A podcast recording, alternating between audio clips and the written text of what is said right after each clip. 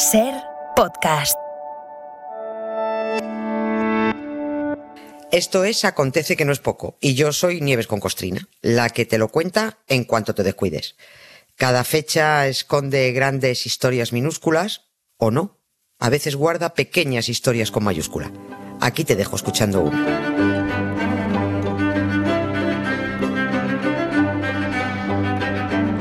Hola Nieves, buenas tardes. Buenas tardes, Carlas, ¿qué tal? A ver, lo prometido es deuda. ¿eh? En este repaso de la historia por capítulos, que es una modalidad a la que de vez en cuando se abona Nieves, eh, sí, es así. Ayer anunciamos una segunda entrega del conflicto palestino, de sus orígenes, de cómo Naciones Unidas metió la pata, de cómo nació el sionismo, de por qué se empezaron los árabes a cabrear. Vale, pues hoy segunda entrega. Hoy viajamos al mes de noviembre de 1922 y por cierto, nos reencontramos con un personaje cinematográfico, con Lawrence de Arabia. Sí, sí, sí. Tiene, tiene, mucho, tiene mucho que ver, es verdad. Vamos a hacer un pequeñito recordatorio. Hace un par de semanas, el 2 de noviembre, lo digo por si alguien quiere ir al podcast, porque como vamos a ir por orden para contar esto, empezamos a tirar del hilo uh, para intentar entender cómo empezó a enredarse toda la bronca en Oriente Próximo. ¿no? Dijimos que fue en los últimos años del siglo XIX cuando los judíos empezaron a ocupar Palestina con la excusa de que aquello es Sion, bueno, pues una tierra que según ellos les prometió un dios, ¿no? Esto, que no pasaba de ser una creencia, una superstición sin ninguna base, se fue convirtiendo en un objetivo político. Partir de una mentira para conseguir una realidad. Los judíos contaron con el apoyo de los británicos, que también prometieron ayudarles a establecer un hogar judío en Palestina. Así que ya tenemos dos cosas, dos promesas, una de un dios que les dice que les da una tierra y otra de los británicos que les dicen que se pueden ir estableciendo en esa tierra palestina. Aquí todo el mundo regalaba lo que no era suyo, ¿no? Los británicos prometen eso a los judíos aprovechando que esa zona concreta de Oriente Próximo iba a quedar bajo su control, bajo su protectorado, en cuanto acabara la Primera Guerra Mundial. Lo que pasa, que está la clave, es que los británicos también habían prometido a los pueblos árabes que en cuanto acabara esa misma guerra, la Primera Guerra Mundial, les apoyarían en la creación de un gran Estado árabe. Hmm. Por supuesto, Reino Unido ocultó a los árabes que les iban a encajar a los judíos y tuvieron mucho cuidado de llevarlo en secreto, señal ya de que, de que esto estaba hecho muy malamente, ¿no? no. Y la prueba de que todo estaba muy mal hecho nos la va a dar el británico que has mencionado, muy famoso, espía, historiador, arqueólogo y un grandísimo diplomático que se llamaba Thomas Edward Lawrence, Lawrence de Arabia.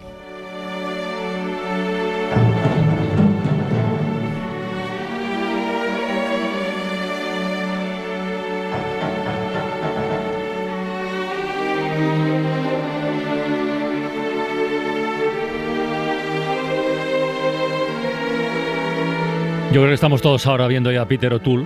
Sí. Eh, pero, pero el, el, el, Lawrence Arabia de verdad, eh, ¿qué tiene que ver él en todo este, en todo este asunto? Uy, todo, todo, porque el asunto judío estaba dentro de, de, de ese todo, ¿no? De, de, todo este follón en Oriente Próximo.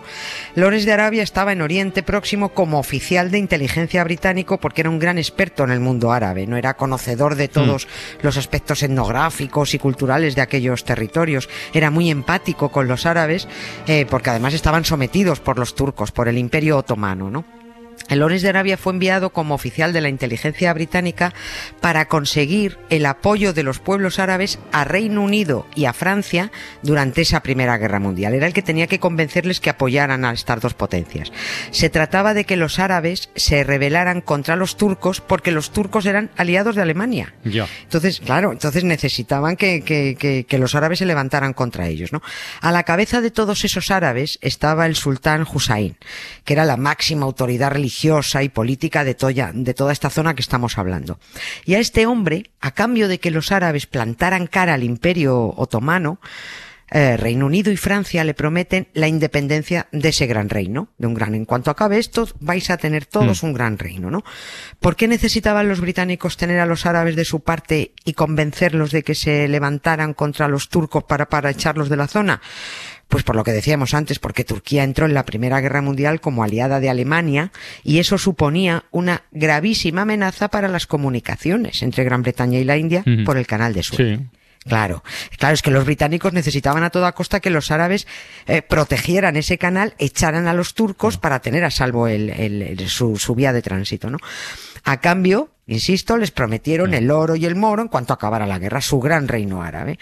Lores de Arabia estaba en todo este fregado, estas promesas y luchando junto, junto a los árabes. Pero entonces él tampoco estaba al tanto de que se estaban negociando otros acuerdos en secreto. Ni idea. Él no, sabía nada. claro, ese era el problema. Es que él se quedó con el culo al aire, ¿no? Francia y Gran Bretaña firmaron un acuerdo secreto para repartirse el imperio otomano en cuanto acabara la guerra. Y es que encima en la parte del protectorado británico, donde estaba Palestina, no paraban de encajarle judíos, y venga a llegar judíos, ¿no? Engañaron a los árabes. Nunca hubo intención de cumplir la promesa de que formaran el gran reino árabe unificado que previsto desde Siria hasta Yemen, que, que, acordaron en recompensa por haber acabado con el imperio otomano. Lores de Arabia, como miembro de la inteligencia británica, como negociador y directamente implicado en todo el proceso y todas las promesas que les hicieron a los árabes, se quedó como un pringao. O sea, porque es que también a él le habían engañado, ¿no? Le ocultaron todo. Y él tomó partido por los pueblos árabes, a los que empezaron a tratar franceses y británicos muy mal, ¿no? Cuando nos preguntemos qué demonios pasa en Oriente Próximo, el follón de fronteras, los judíos con su Dios, los musulmanes con el suyo, bueno, pues yo que sé, creo que al menos hay que tener en cuenta que, que los que liaron toda la bronca, los que faltaron a su palabra y los que ensuciaron la situación fueron los franceses y los británicos con el apoyo internacional, por supuesto, ¿no? La tensión de los árabes con, con los miles de judíos que no paraban de llegar hasta principios de los años 20, 1920, 21, así, eso era latente. El, estaban todos ahí con, muy tensos, ¿no? Como digo yo, tensión de glúteos. Pero es que fue encendiéndose cuando los árabes fueron comprobando que les habían tomado el pelo. Y ahí ya todo acabó, acabó estallando, ¿no? Y Lorenz de Arabia en mitad de todo. Engañado por el gobierno británico para el que trabajaba, con los árabes enfadados, con él, claro, porque fue el negociador y por tanto estaba en el equipo de los mentirosos, ¿no? Y la que faltaba para el duro. Llegó la Sociedad de Naciones para seguir liándola.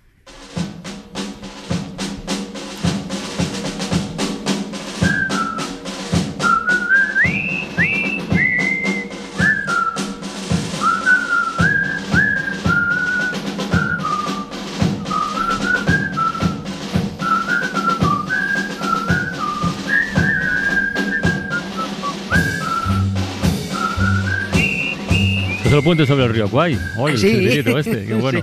Oye, Nieves, bueno, la Sociedad de Naciones es como decir ahora la ONU, ¿no? Sí. En realidad, una sustituyó a la otra. Efectivamente, sí. La Sociedad de Naciones es la que se crea al final, de, la de la Primera Guerra Mundial, ¿no? Exactamente. Ahí con eso se pretendía, bueno, pues con todo el follón después de la guerra, recolocar algunas cosas y fastidiar otras que la hicieron buena, ¿no?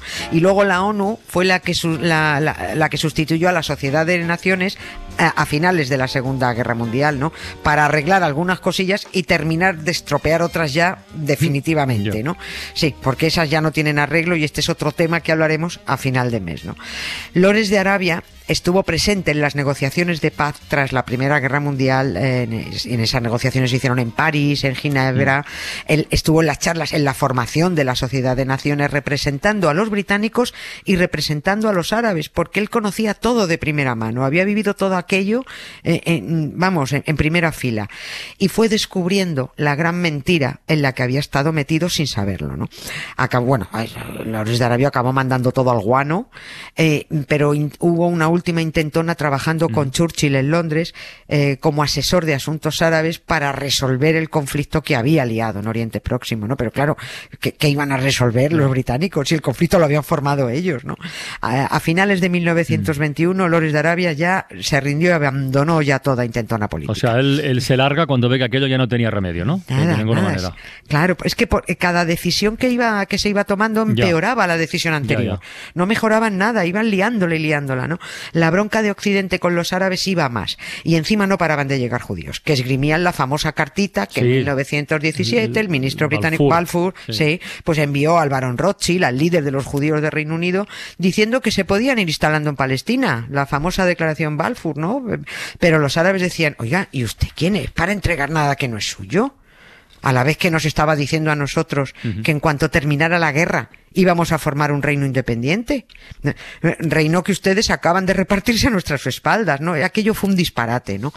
Y en noviembre de 1922 llega la cagadita de la Sociedad de Naciones, que como ya había 80.000 judíos ocupando aquella zona de Oriente Próximo, dijo, bueno, pues ya, ya, que hay tantos y que no tenemos ni repajolera idea de cómo decirles que se estén quietos, pues eh, le vamos a encargar a Gran Bretaña, mm. responsable de, de, ese protectorado de administrar Palestina, pues que vaya preparando a los palestinos para que se autogobiernen, pero que vayan contando también con que tienen que incluir en su territorio un hogar nacional judío. Bueno, esa, de, esa decisión seguro, segurísimo, animaría mucho más a los judíos, a muchos judíos a seguir llegando a Palestina. Porque claro, se dice, mira, ahí tienes un futuro, ahí tienes una tierra, ahí podrás construir y tal. no, que sí se animaron. Madre mía, empezaron, empezaron a, a, fomentar la llegada de judíos desde Europa y es que no paraban de llegar. Y venga a llegar, y venga a llegar. Pero ojo, hasta los propios judíos pusieron un filtro. Hasta ahí sabe, se sabe que lo estaban haciendo mal y que, y que vamos, que estaban haciendo una, una invasión con todo descaro. Porque eh, solo podían llegar los judíos que fueran de marcada ideología sionista. Ah, mira. Claro, el judío relajado no valía para establecerse porque... Claro, porque se sabía que iba a haber que montarla muy gorda ahí es que a partir de ahí iba, iban a empezar a pisar.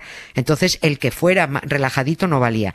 Llegaron 100.000 judíos más a partir de 1922 a la tierra prometida por un personaje de ficción llamado Yahvé y prometida también por un político británico llamado Balfour. Pero es que en la década de los 30 llegaron 250.000 más por la persecución claro, nazi. Esto se entiende, claro, claro. Claro. Aquí, sin embargo, fíjate, el mundo miraba para otro lado. Aquí la Sociedad de Naciones estaba sorda y ciega y no hacía ni decía nada contra la Alemania nazi, nazi ¿no? Ahí, ahí mm, ningún problema. Los británicos y los franceses se reunían alegremente con Hitler, venga, mm, el, con el del bigote, ¿no? El que estaba persiguiendo a los judíos. Así que, vista la persecución nazi, venga a llegar judíos a Palestina, venga, instalándose en masa. Era tal la ocupación que hasta los británicos dijeron, oye, creo que estamos haciendo algo mal en Palestina porque los judíos están utilizando una política de hechos consumados, ¿no? Les íbamos a dar un hogar y están montando un país. Lo que ellos llamaban la tierra prometida por un dios política y territorialmente hablando se estaba convirtiendo en un espolio. Ahí es cuando los británicos mm. limitaron la entrada de judíos porque la ocupación era insoportable. Pero algo imprevisto. Llegó la Segunda Guerra Mundial y todo se desbarató. Hasta aquí hemos llegado. Esta es la, el fin de la segunda parte, pero falta todavía la tercera y la cuarta, que son las más interesantes. Bueno.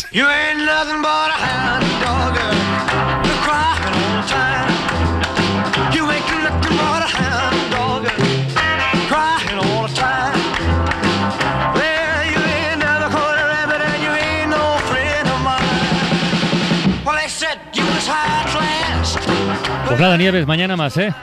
Mañana más. Venga, un beso. Te esperamos, un beso. Para no perderte ningún episodio, síguenos en la aplicación o la web de la SER, Podium Podcast o tu plataforma de audio favorita.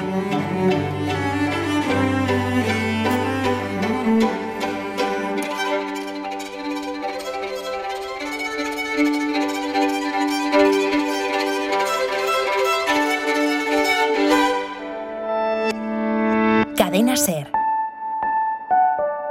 La radio.